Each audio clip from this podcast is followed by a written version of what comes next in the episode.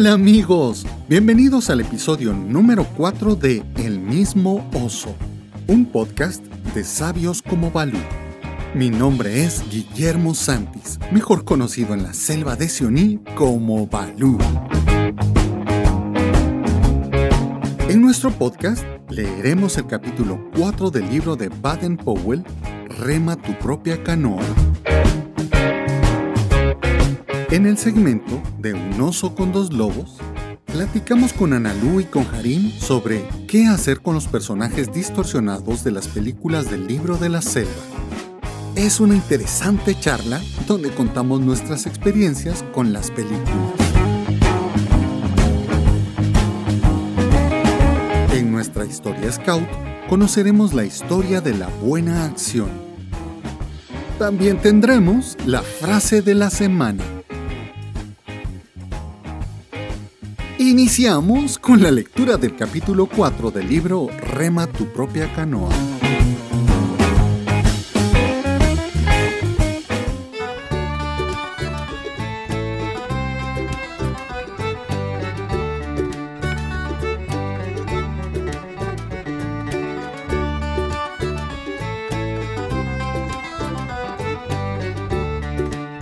Rema tu propia canoa, capítulo 4 sentido común y cómo construir un puente.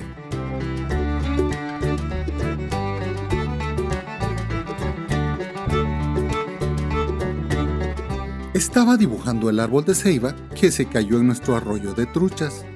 Es un hermoso lugar en la densa selva tropical y frecuentemente vamos allí para hacer días de campo.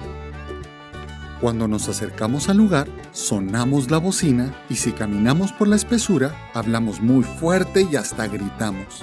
No porque estemos sordos, sino para prevenir a los otros habitantes de la espesura que estamos allí.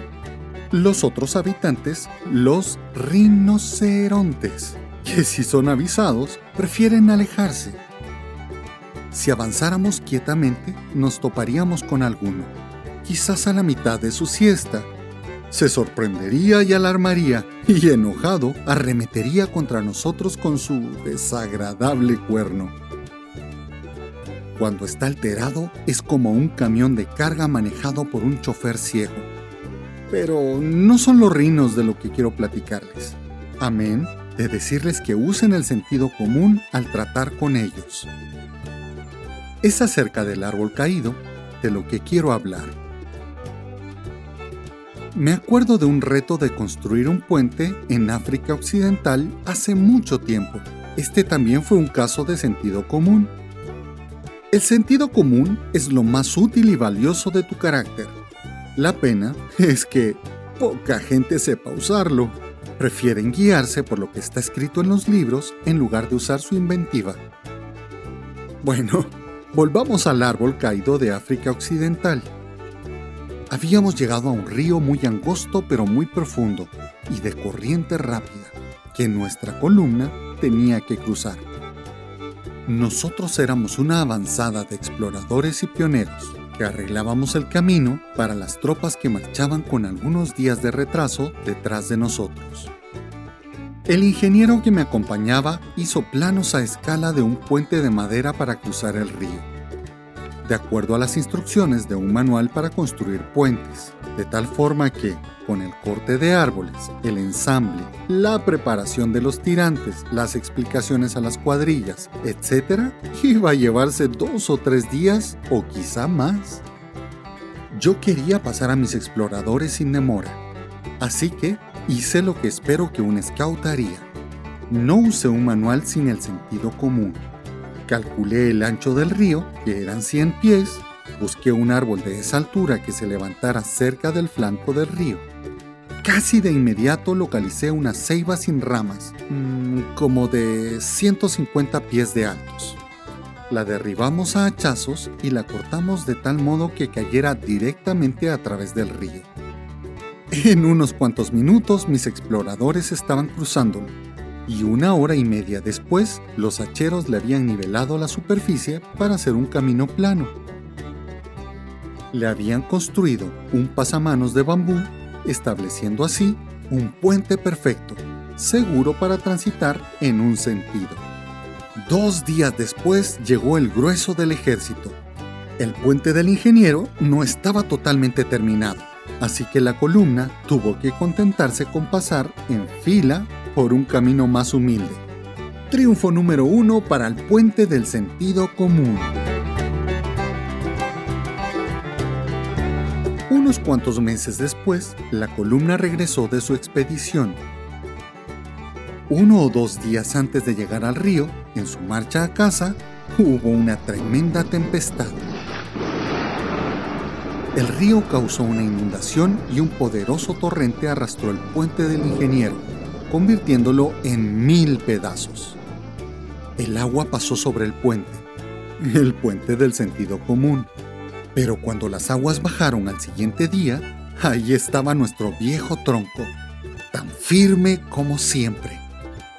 Se tuvo que poner un pasamanos nuevo, pero eso se hizo en unos cuantos minutos. Así que cuando llegó el ejército al día siguiente, estuvieron agradecidos de contar con nuestro humilde pero seguro método para cruzar. Baden-Powell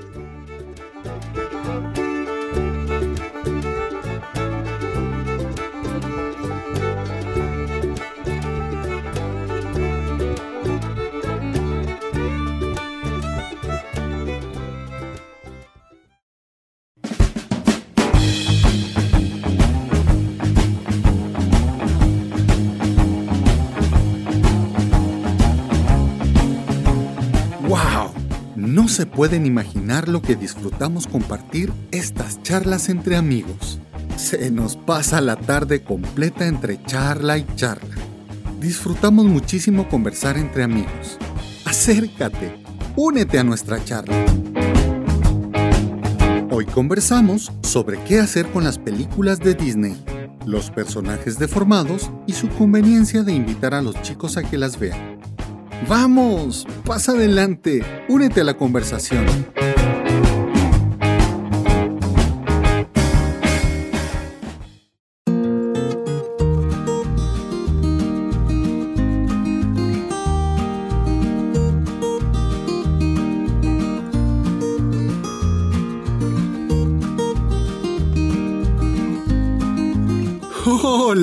Bienvenidos al cuarto episodio de nuestra primera temporada del podcast de Sabios como Balú. Y este es nuestro segmento principal. Un oso con dos lobos. Bienvenidos. Hola Nalu, ¿cómo estás? ¿Cómo te va? Hola, mi Balú, súper bien. Aquí esperando la grabación de nuestro podcast porque la verdad me levanta el ánimo para empezar así todas las semanas así cargada de energía con todo lo que podemos platicar en este segmentito. A mí me pasa igual. Ustedes, los que nos escuchan en el podcast, escuchan una pequeña parte de todo lo que platicamos, pero la verdad es que nos volamos platicando uf, dos, tres horas para calentar motores. Eso es cierto. y es genial. Yo también espero que llegue este día, ¿verdad? Hola, don Harim, ¿cómo está? ¿Cómo le ha ido? Hola, doña Nanú. Hola, don Balú. Yo muy bien. Contentísimo nuevamente estar por acá con ustedes. Y de veras, no tienen idea de cuánto espero los días lunes para poder grabar nuestro podcast. Ya les dijiste el día que grabamos. Oh. Bueno, bueno, bueno, que se enteren poco a poco. Este fin de semana estuve viendo la película de El libro de la selva, la primera de Disney, la que es caricatura. Y hace un ratito lo descubrió Analu que el día de hoy, pero en 1967, hoy es 18 de octubre. Este es un podcast pregrabado, señores. El 18 de octubre de 1967 se estrenó en Estados Unidos la película El libro de la selva la película número 19 que produjo Walt Disney y falleció a la mitad de la producción. Miren todo lo que aprendemos hoy. Estamos de fiesta. Justamente se celebra ese día. ¿Hace cuántos años? Es el aniversario número 54 del estreno del libro de la selva. 54, nos acordamos por la edad de Harim. Es cierto, hacemos. Sí, como no. ¿Cómo les ha ido? ¿Qué, ¿Qué, opinan de la película? ¿Les gusta? Analú, ¿tú utilizas la película en tu manada? Sí, sí la utilizo. A mí la película es una de las películas que me encantan. Me encanta todo el, el aire que tiene esta película. La película no es fiel a nuestro libro. Sin embargo, a mí me, me sirve muchísimo. Aparte de que me encanta, a los niños les encanta. Yo me acuerdo de Balú. La imagen de Balú ahí me encanta cuando Mowgli va sobre la panza, están atravesando el río. Entonces me encanta a mí esa escena. Y los niños también se identifican mucho con, con este tipo de personajes. Entonces me sirve mucho que aunque no es la historia de nuestro libro, los chicos ya logran identificar a cada uno de los personajes. Ya logran ubicarlos en un espacio, en una historia, en una relación todos con todos. Ya tienen un marco, ¿verdad? De referencia. Exacto, ya tienen un marco de referencia. Entonces ya se me hace mucho más fácil contarles la historia correcta pero ellos ya pueden pensar en la historia correcta con estos personajes que ellos ya tienen en su cabeza. Entonces ya se me hace mucho más fácil. Con esa imagen de, del Balú llevando a, a Mowgli en la barriga, tengo una historia de esas historias que se me quedaron grabadas para toda mi vida. Estábamos en nuestro campamento de verano con mi manada. Entraron los chicos a cambiarse. Cuando salieron les dije, perfecto, ahora me esperan todos aquí sentados a la orilla de la piscina yo voy a irme a poner mi traje de baño. Qué malo, Entré, castigado. lo sí. Eh, me cambié y cuando salí vi que todos estaban de pie en una sola fila. Y les digo, bueno, bueno, ahora vamos ya a la piscina. Dentro de mí pensé, uy, qué orden y me hicieron caso.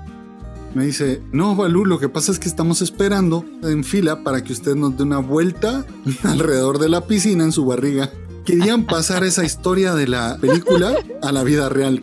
Por supuesto, no, no soy tan buen nadador como ese Balú y los, los vatos no son tan chiquititos como el Mowgli en comparación de Balú, ¿verdad? Ay, mis gordos. Pero era genial, a mí me partía el, el alma en ternura. Harim, ¿cómo utilizas tú la historia? Es muy parecido a como dicen ustedes. Por ejemplo, nosotros en nuestra manada nos ha servido para que los niños reconozcan a los personajes, ya después exista esa facilidad de asociar, ah, Aquela, ah, Balú, ah, Ballera. Esa película tiene una magia muy especial porque tiene un gancho que a la primera los niños no se hacen un macho. Un Yo te sé decir cuál es el gancho. El gancho es la voz de Balú el trabajo que hizo ahí Tintán lo mejor que ha hecho en su vida. Tintán era un personaje. Yo admiro mucho todo lo que tiene que ver con él. Pero fíjate que ahora, ya de grande, tengo la curiosidad de querer verla en inglés y, escuchar los audios originales. ¿Ustedes cómo hacen para explicarle a los chicos? Porque definitivamente nos presentan los personajes del libro de la selva deformados a como son eh, lo platicábamos con Analú, quien era el estricto y quien alguna vez le dio alguna nalgada a Mowgli, era Balú, y quien lo consentía era Bajira. Era al revés. Bajira se identificaba con Mowgli porque Bajira también vivió en la tierra de los hombres y sabía lo que significaba ser extraño en, en un pueblo que no les pertenecía. Tenemos el caso de Kaa, Acá en el libro de la selva es súper importante, súper amiga de Mowgli, le salva tres veces la vida y nos la presentan muy distorsionada. Le enseña secretos de la selva también. Ella conocía los secretos de la selva. ¿Cómo hacen ustedes para desmitificar? Porque conocemos a muchos dirigentes que se llaman Balú, a muchos Aquela, a muchos Bajira, pero Kaa... Hay muy pocos. Hay pocos, hay pocos el área de crecimiento que maneja acá la creatividad es una de las áreas más bonitas, más interesantes y tenemos pocos Ks. ¿Cómo hacen ustedes para lidiar con esa deformación de los personajes que hace la película? Conmigo es, es, es bien interesante, porque me gusta venir y decirle si K y se acuerda quién es K y lo primero que me dice, sí, K es la serpiente que se quería comer a Mowgli lo envolvió y lo hipnotizó para comérselo. Que precisamente ese es el cuadro que presentan en, en, la, caricatura. Te voy a contar un secreto. Y ya se quedan así que, ¿sabes qué? Kaa nunca se quiso comer a Mowgli. Sabes que era muy amiga de Mowgli y que lo respetaba mucho. Y me abren los ojos, de verdad, ¿estás segura? Ah? Déjame que te cuente la historia. Entonces ya ella como que ponen atención, ya, ¡Ah! voy a decir a mi mamá. Claro, lo que pasa es que la película nos da el marco, lo que tú nos decías. Sitúa la historia en un lugar, sitúa los personajes y eso nos abre la puerta para contar historias. Recordemos que la manada es el lugar perfecto para contar historias, para cantar canciones, para hacer actuaciones. Un dirigente de manada debe ser un gran contador de historias. Debe ser incluso un actor de historias, ¿verdad? Un cuentacuentos, un histrión. La película nos abre esa puerta para poder contar esas historias. ¿Cómo haces tú, Harim, para balancear estos personajes deformados? Como les había contado, nos encanta ver la película con los niños, con la manada. Hubo alguien que nos dijo, ay, pero K, y así como que, uy, uy, algo así. Y nosotros, no, pero K es muy importante y te voy a decir por qué. Pero y no envuelve a Mowgli y, y pizza y se lo quería comer. No, K lo que hacía era transmitirle su conocimiento a Mowgli, lo ayudó tres veces, lo aconsejaba y ya de ahí le vamos cambiando la perspectiva y esta parte es lo más lindo de la manada. Te puedes transformar en ese personaje sin necesidad de vestirte. Claro, la imaginación de los chicos nos ayuda tanto. Con esa alegría y algo bien importante. Si tú la cuentas como niño, es 10 veces mejor la historia. Sí, claro. Es actuarla, ¿verdad? Es actuarla. Disney sacó otra película. La misma historia, pero live action. Personajes un humanos. poquito el inglés. Ya con los personajes humanos. Yo siento que aquí nos mataron a Balú. La película de Disney. No solo el actor, yo creo que el actor es eh, Héctor Bonilla. No le transmite eso. Y sí, deformaron demasiado la, La, imagen historia, de, horrible. de Balú. Y Balú es como muy vago y nada que ver. Claro, Balú es un holgazán, Balú es un holgazán y, y no tiene nada que arriesga nadie. Mowgli. Es un Vandarlock sin cola, diríamos. claro. Sí, sí, sí. Balú no. No, Balú es uno de los que no le hicieron nada de justicia. Ya no se le había hecho justicia acá antes. Pero a Balú en esa película, ay, ay, sí, de verdad. No, Fue terrible, sí, sí, No, sí. Yo cuando, cuando la fuimos a ver, mataron, cabal. nos llevamos a todos los lobatos al cine y la fuimos a ver y ¡guau! ¡Qué triste! Yo pensé que iba a estar algo mejor. Luego salió la película de Mowgli, la que no recuerdo quién la produjo, pero la distribuyó Netflix. Sí. Esta, esta presentaba algunas otras cosas, ¿verdad? Yo me acuerdo que aparecía por ahí un lobito blanco y que Boot. Boot creo que se llama el lobito Boot, blanco. Sí, pero ese sí se lo sacaron de la manga y fue muy triste y muy fuerte el, el rollo, ¿verdad? Nos presentaban también a otros personajes, empezaban con la historia esta de La tregua del agua. la tregua del agua, Esa parte sí sirve mucho. Nos- a nosotros nos ha servido de maravilla esa parte la de la, de la tregua, sequía. la de la, La, tregua, tregua del agua. Ah. La tregua del agua. la tregua del agua, se me lengua la traba. La tregua, la tregua, la tregua del agua. Tres tristes Claro. tigres. Y empieza tres tiste- tristes tigres. ¿Cómo era la otra? La de. Hay otra ahí. Abono me la. No. no, eso sí no la había El visto. rey de Constantinopla. Nupla se quiere desarci- des- el, el arzobispo de Constantinopla se quiere Se quiere desconstantinopolizar. desconstantinopolizar. ¿Quién lo desarzobispo? No, pero hay otra ahí que. Bueno, bueno, ya nos fuimos, nos perdimos. Perdónenos. Pero estamos pasando un rato muy, muy alegre aquí platicando. Esa nos presentaba a varios de los personajes que, que aparecen dentro del libro, ¿no? Creo que tiene algunas cosas que se pueden rescatar, excepto la muerte de Sher Khan. Esa ninguna de las películas ha presentado la muerte, cómo es que muere Sher Khan. Cuando nosotros leemos el libro de la selva es un libro muy crudo, en algunos momentos muy violento. Las descripciones son terribles. La muerte de Sher Khan, si lo pusieran en una película sería una, escena muy grotesca, ¿no? Sher Khan muere aplastado por los toros. Llega Mowgli y con su cuchillo le quita la piel y se la pone encima. Y chorreando sangre, un poquito fuerte, clava la piel a los pies de la roca del consejo. Claro, es muy violento, pero ¿qué es lo importante de ese libro? Me decían muchos papás, pero ¿por qué no ponen al niño a leer el libro? Porque el libro a lo mejor lo puede leer. En ningún momento se le va a decir que no. Pero creo que lo importante dentro de la manada es contar las historias. El secreto, la magia es contar las historias. Muy cierto.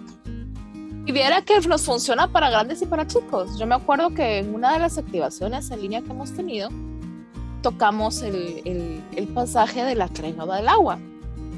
Entonces yo les estaba contando y sí la historia y la entrega del agua, que llegó Shrikani, que llenó de sangre pues el, el, agua, entonces después pues ya solo se va, que es, que es la noche que él tiene permitido, entonces viene Mori y le pregunta a Hati, ¿va?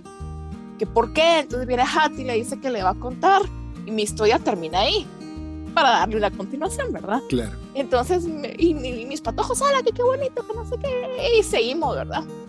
Entonces terminé mi activación y de repente mi esposo atrás de mí estaba, estaba a la par mía cuando yo estaba contando mi historia, se me queda viendo y me dice, mira, ¿y qué pasó con la historia? Contámela a mí porque me quedé pendiente. Fíjate que con la, con la tregua del agua, yo tengo una anécdota muy bonita. Pues resulta que, bueno, la vimos, ¿no? En, una, en, la, en la película. Y le dijimos, bueno, la vamos a recrear nosotros como manada. Y la recreamos como un punto de fogata para una fogata aniversario de nuestro grupo. Ahora ellos son los que me recuerdan a mí la historia. No es que yo tenga que estarles preguntando porque se les grabó tanto eso. Ese es el secreto. Para enamorar a un niño del escultismo y sobre todo un niño de la manada, un acantonamiento y alrededor del fuego y contar historias. Oh, eso es, no se pueden imaginar lo interesante, lo impactante, lo que puede producir dentro del corazón del niño, ¿no? O sea, esas historias contadas, yo no sé si ustedes estén de acuerdo con eso porque quien lo tiene que leer soy yo y todos los demás dirigentes, y contarlos y actuarlos. Por eso debemos nosotros ser unos grandes contadores de cuentos y de historias. Uno de los próximos temas que vamos a tocar es cómo contar una historia para los niños. ¡Ay, qué emocionante! Sí, aprender algunas... Me gusta, me gusta. Porque nosotros no lo sabemos todo y podemos ir compartiendo experiencias de lo que nos ha funcionado. Y eso es lo bonito del movimiento scout del escultismo, como podría decirle yo. Eso que no, aunque no sepas, pero igual en el camino aprendes y te vuelves un experto, que es un reto a ti mismo. Es una, uno de los elementos del método scout, aprender por la acción. Aprender haciendo y aprender, jugando. Claro, claro, claro. Es genial. Yo creo, yo eso a través de las canciones yo por eso hago tanto énfasis que la manada debemos cantar. Se nos olvida cantar. No significa que tenemos que tener una guitarra, no significa que debemos tener una voz perfecta, pero sí cantar. He escuchado a muchos grupos, muchas unidades, muchas manadas que en lugar de cantar, gritan. Y eso te funciona en cierto momento, pero el canto junto con la historia tienen esa magia que enamora a los niños.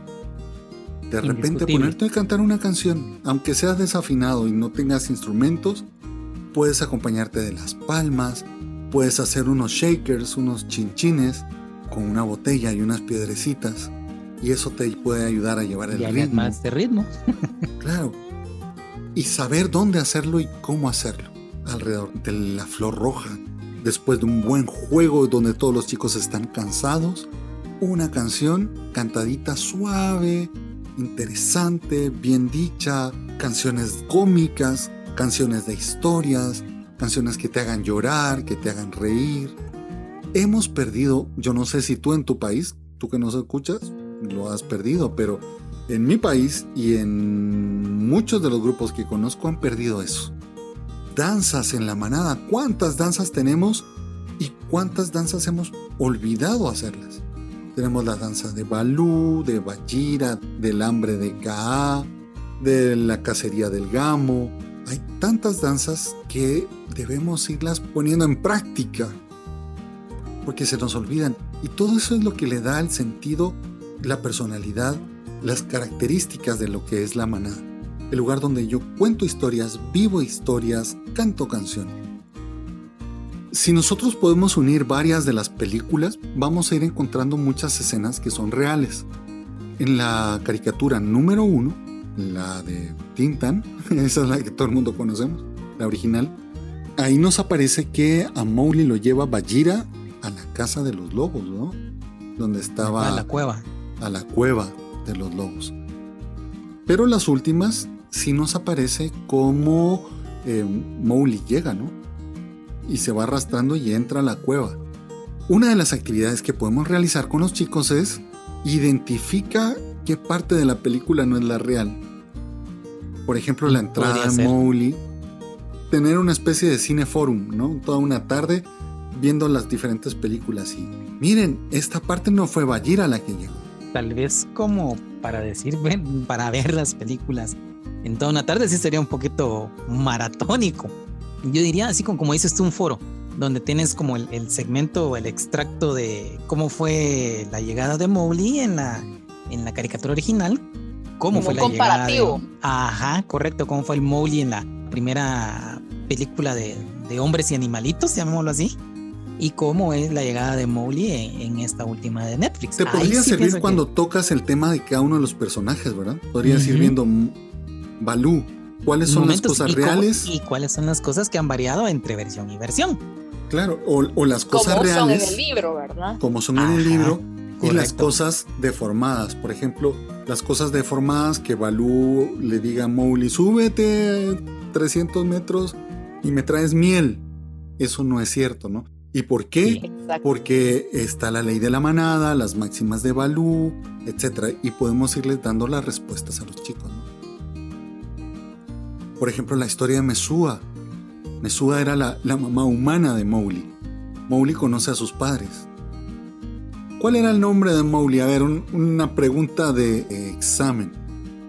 ¿Cuál era el nombre humano de Mowgli? Este audio ha sido censurado por el autor.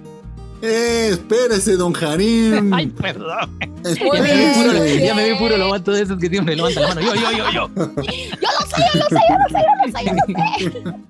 Era, era, a se enojan cuando no les das la palabra.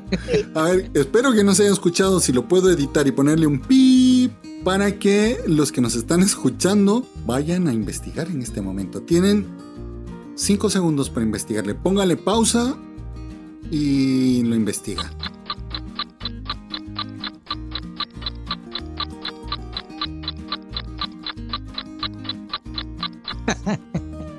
Muy bien, ahora sí, cuéntenos, Harim, denos la respuesta. Pues el nombre humano de Mowgli era Natu.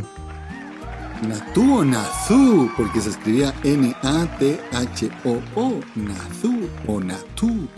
Es que no hablo inglés. yo, te lo dije, yo te lo dije latinizado. Entonces sería Nato. Nato. Pero, pero sí, sí, era Natu. Cerramos el paréntesis eh, de examen. Miren, aquí los divertimos, les informamos y hasta exámenes les podemos hacer. Pues eh, es importante. Yo no sé lo que ustedes, quienes nos escuchan, qué opinión tengan sobre las películas. Mi experiencia, y creo que la de Ana Lucía y de Harim, ha sido positiva con las películas. Nos toca filtrarlas, no solamente filtrarlas, sino recontar la historia. Utilizar lo bueno de la película, como decía Nalu, para centrar al chico que conozca los personajes. Balú, que es el, el oso pardo, en la película nos aparece un oso azul con gris. Hasta eso podemos decirle a los chicos. Café. No, eh, pardo es, marrón, ¿no? Café. Sí, sí, pero, pero hay unos que lo pintan un café, pero un café oscuro. ya más parece oso grizzly. Son primos. Sí, pero de distintas latitudes y no hay como muchas. muchas semejanzas. Para quien no lo sabe, Harim es, es un biólogo. Él le da la importancia a, todas estas cosas. A veces se me sale lo biólogo. Para nosotros que somos gente normal, vemos un oso cafecito marrón y ya sabemos qué es. Pero es importante tomar todas estas herramientas que nos van a ayudar a hacer una vivencia de los chicos dentro de la manada más interesante. Así lo veo yo. Tomarlo como herramienta y enmendar la plana en el mismo instante. Y saber que nuestro trabajo es contar la historia, no mandar al chico a leer. Pero sí eh, para prepararme yo antes, que nunca se nos olvide. Exactamente, no voy a contarles la historia de la película, ¿verdad? Que ya he escuchado yo a varios dirigentes. Bueno, hemos llegado al final de este podcast. ¿Alguien más tiene algo que decir? Me divertí recordando. Muchísimo, muchísimo. Y, y de verdad la, la, película tiene tanta magia que precisamente hoy en la tarde, hoy estamos, mi hijo grande está de cumpleaños, entonces están mis sobrinos en la casa y precisamente estábamos tocando este tema con mi sobrina de 17 años. Y cuando yo le hice el comentario de que Khan nunca había sido mala, se me quedó viendo y me abrió los ojos. Me dice, ¿en serio? Sí, le dije. Y le dice a mi mamá, yo tengo el libro, ¿querés leerlo? Mándamelo, porque yo sí quiero leer ese libro. entonces, entonces, ese efecto tengo en los niños también. O sea, les empiezas a contar la historia, les empiezas a contar la historia y ellos solitos ya van buscando. O sea, les despierta su curiosidad y ellos mismos van buscando. El efecto es lindo. Y de grande, uh -huh. te hipnotiza y los te hace los, los enamora. Te enamora. Ahora imagínate, si se lo cuentas a los niños con la misma felicidad, con esa misma emoción cuando tú lo leíste, no tiene precio. Exacto. Correcto. Nuestros Para todo lo demás próximos, está... nuestros próximos temas, cómo contar una historia. Ya lo vamos a apuntar aquí en nuestra Sí, libreta. por favor. Ir aprendiendo y compartiendo nuestras experiencias contando historias. Nuestro queridísimo Harim no solamente las cuenta, las baila, las salta, las canta. Sí. Es una experiencia Balú es testigo Balú es testigo de cómo las cuento y cómo brinco. Claro, y eso, y eso hace que los chicos te pongan toda la intención del la atención del caso E y lo que tú les cuentes se les fije mejor. Hemos llegado al final de nuestro cuarto episodio de la primera temporada del podcast de Sabios como Balú, del mismo oso y del segmento estrella Un oso con dos lobos. Chicos, muchas gracias. Nos vemos para la próxima. Un saludo y hasta la próxima. Cuídense bastante. Nos seguimos escuchando. Y Chao. aparecemos serie de Netflix. Claro, ya vamos con... Vamos por temporadas. Y cabal, ya esta es la primera temporada. ¿sabes? 45 por lo menos. Tenemos que saber quién es el asesino. Oh, Dios. Yo voto por Harim. Sí, yo también. Sí, Iván se vuelve bueno.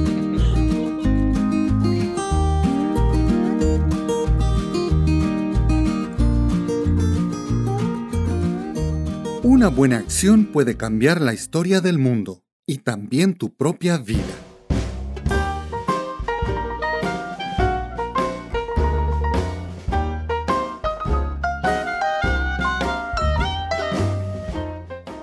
Era el final del otoño de 1909. La ciudad de Londres estaba sumergida en una niebla espesa que prácticamente detenía el tráfico y todos los negocios de la capital británica. Un publicista norteamericano, el señor Boyce, tenía dificultades para encontrar una dirección en el centro de la ciudad. Se había detenido bajo una de las lámparas de la calle para orientarse mejor. Cuando, de repente, apareció un muchacho entre la niebla. ¿Puedo ayudarlo, señor? preguntó el muchacho. Ya lo creo que sí, dijo el señor Boyce. Quisiera que me indicaras cómo llegar a esta dirección. Yo le llevaré ahí, señor, dijo el muchacho, y se encaminaron en la dirección deseada por el señor Boyce. Cuando llegaron al lugar, el señor Boyce buscó entre sus bolsillos algunas monedas para dárselas de propina. Pero antes de que tuviera la oportunidad de ofrecerlas al muchacho, éste le dijo, No, señor, Muchas gracias, soy scout y un scout no acepta nada por ayudar a alguien. ¿Un scout? ¿Y qué es eso? Preguntó el señor Boyce, quien nunca había oído hablar de los scouts de Baden-Powell. Cuéntame de ellos. Y así fue que el muchacho le habló al norteamericano acerca de él y sus hermanos scouts. El señor Boyce quedó muy interesado y después de terminar sus negocios, le pidió al muchacho que lo llevara a las oficinas de los Boy Scouts británicos. Ahí desapareció el muchacho. En la oficina, el señor Boyce conoció a Baden Powell y quedó tan impresionado con lo que le dijo acerca del escultismo que decidió llevar el escultismo a su país.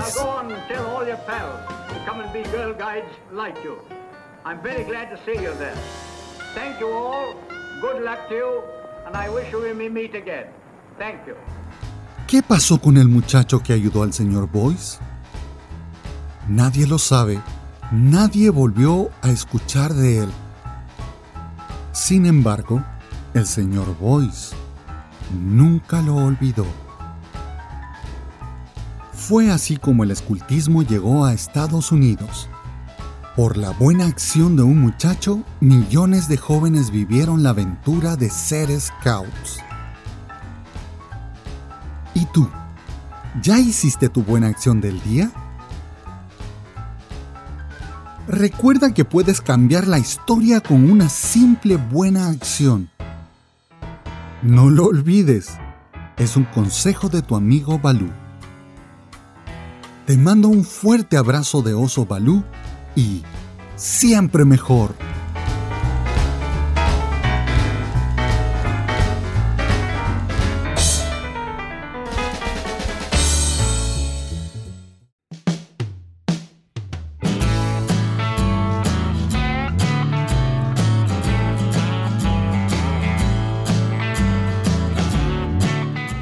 Frase puede cambiar tu vida.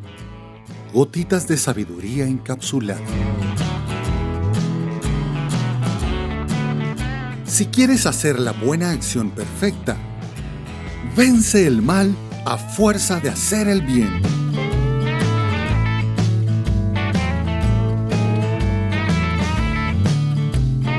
Mil gracias por escuchar nuestros podcasts. Te invitamos a que escuches el próximo de la serie y que si te gustaron nuestros episodios, los compartas en tus redes sociales un fuerte apretón de mano izquierda y un fuerte, fuerte, fuerte, fuerte, fuerte abrazo de oso Balú. ¡Chao!